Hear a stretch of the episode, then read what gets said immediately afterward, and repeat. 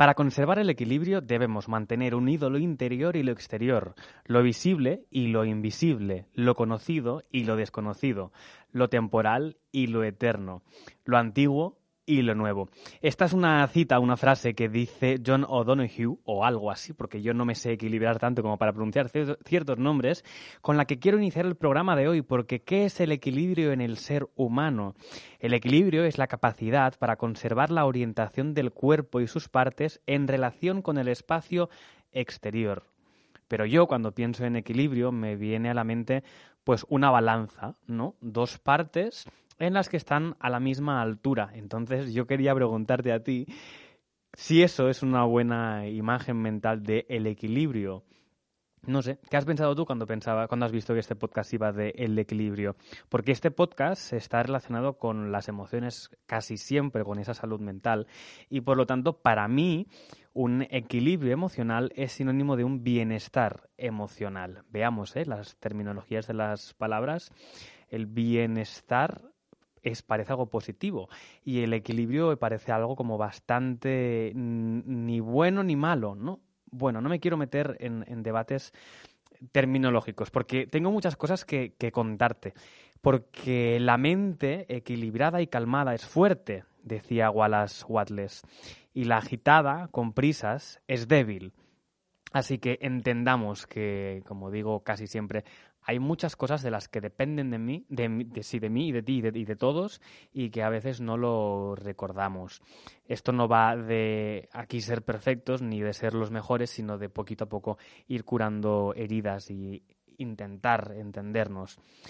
el equilibrio, para estar equilibrado, yo considero que hay que estar en el presente, aceptar la realidad, ayudarse a uno mismo, estar abierto a oportunidades estar motivado, poner límites, tener una actitud proactiva, expresarnos. Uf, qué complicado es, encontrar el equilibrio, ¿no?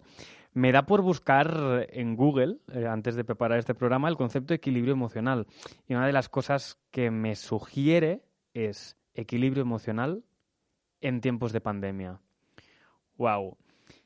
Qué complicado está siendo para muchísimas personas eh, a nivel de salud, a nivel laboral, a nivel económico. Madre mía. Pero, ¿cómo lo estamos haciendo? Porque yo lo estoy haciendo parando.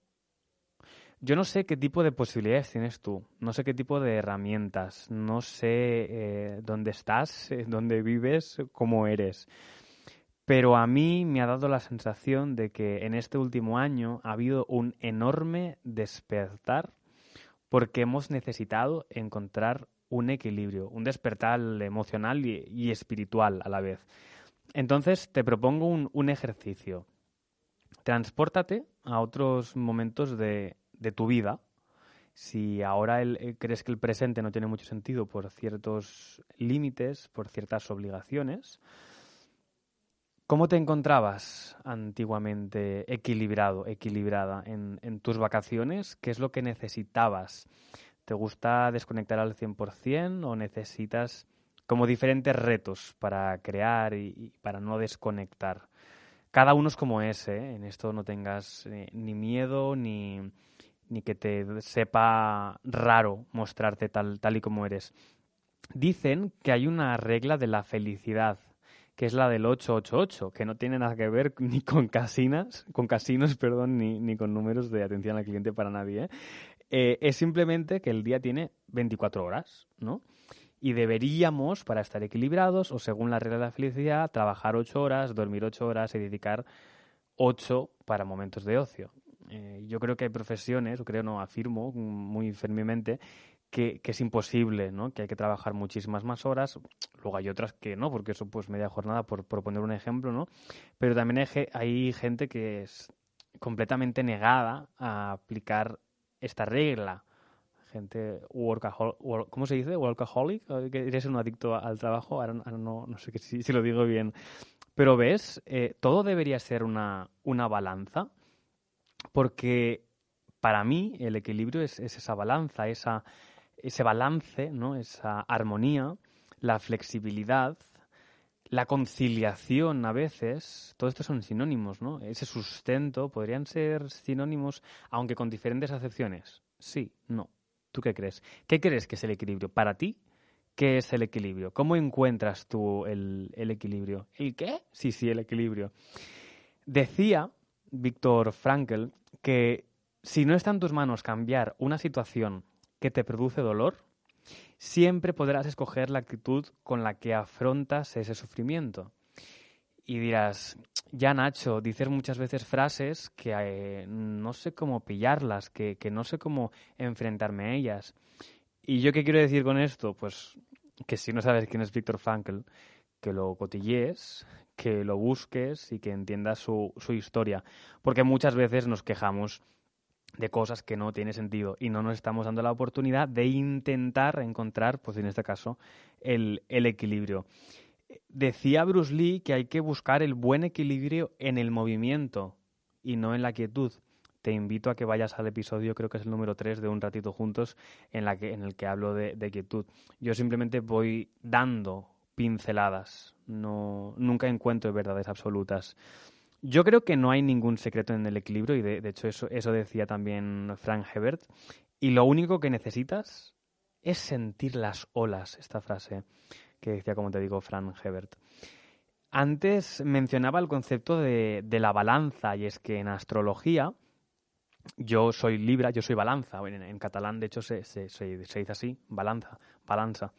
Y aunque yo de astrología sé muy poquito, ¿eh? hay un concepto que aparece en, las cartas astrales, que es el concepto de las casas. Hay 12 casas y representan diferentes áreas de la vida. Imagínate como un círculo partido en 12, ¿vale? 12 quesitos. Y cada uno es un elemento y una cualidad. Pues hay seis, no como son doce, hay seis que son opuestas a otras seis. Seis más seis, doce, sí, lo digo bien. pues cuando hay dos eh, opuestas que, están descompensadas, están desequilibradas. Y hay, ahora no recuerdo qué números son, porque es eso, como son doce, están numeradas del 1 al 12. la vocación, el trabajo, creo que se llama algo así, es opuesta a la del hogar, a la de la familia, la, la pertenencia al colectivo. Entonces, Mm, en esa regla que decíamos antes de la felicidad del 888, si el trabajo está descompensado hacia muchas horas, generalmente le estamos quitando horas a la familia. Y esto lo vemos mucho en películas, ¿eh? ¿no? En matrimonios que se rompen porque no, es que has dedicado mucho tiempo al trabajo y no a mí. Bueno, hay que entender que cada uno encuentra el equilibrio de, una manera diferente.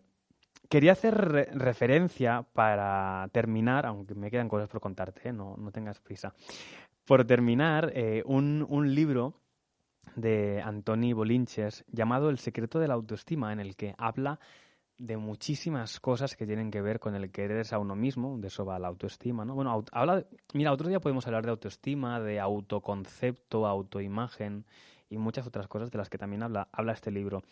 Pero hay un, un concepto que menciona que es el sufrimiento productivo. Y dirás, ¿cómo? Y es que Antonio Bolinches define el sufrimiento productivo, perdón, como aquella manera de sufrir que por sufrir de esa manera dejas de sufrir porque aprendes de lo que sufres. Lo puedo volver a, decir que me gusta mucho, tengo apuntada esta frase, lo vuelvo a leer. ¿eh? El sufrimiento productivo es aquella manera de sufrir que por sufrir de esa manera dejas de sufrir porque aprendes de lo que sufres.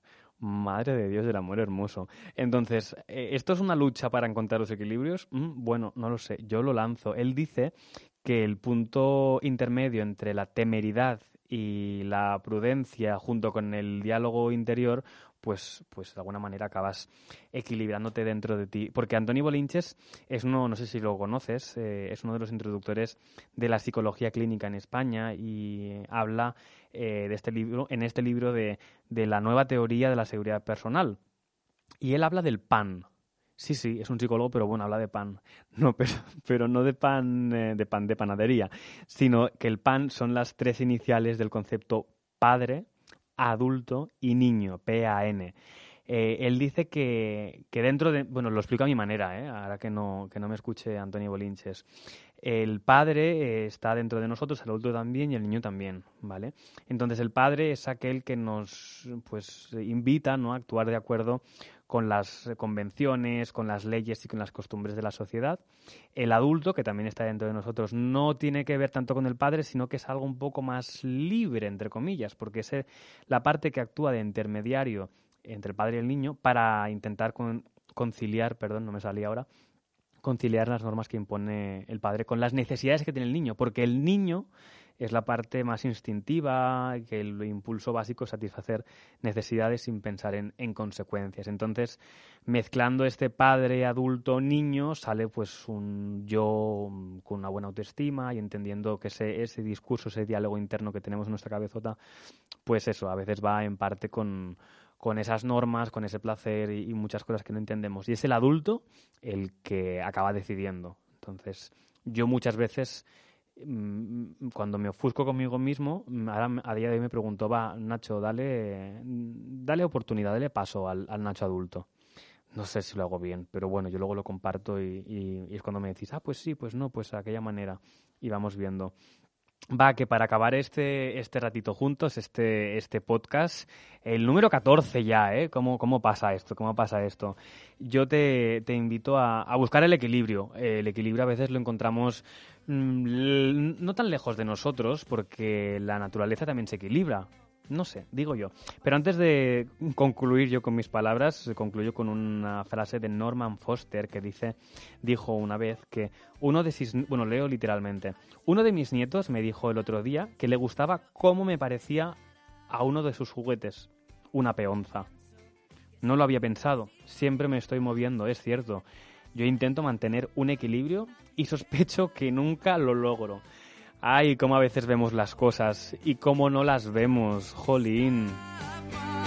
Sale el sol, la dirección, cambia los problemas por luces de color. Cuando llueva en tu interior, cambia de sensación, no estamos solos. Va, encontremos eh, o intentemos buscar, como digo siempre, el equilibrio en la naturaleza.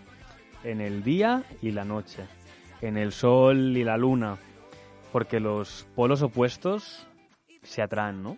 O eso dicen. Va, si buscamos el equilibrio, estamos buscando la buena suerte, que diría Alex Rovira, ¿no? Hasta el próximo episodio. Nos vemos por las redes. Gracias por este ratito juntos, a equilibrarnos y también desequilibrarnos, claro está. Ya lo compensaremos. Chao.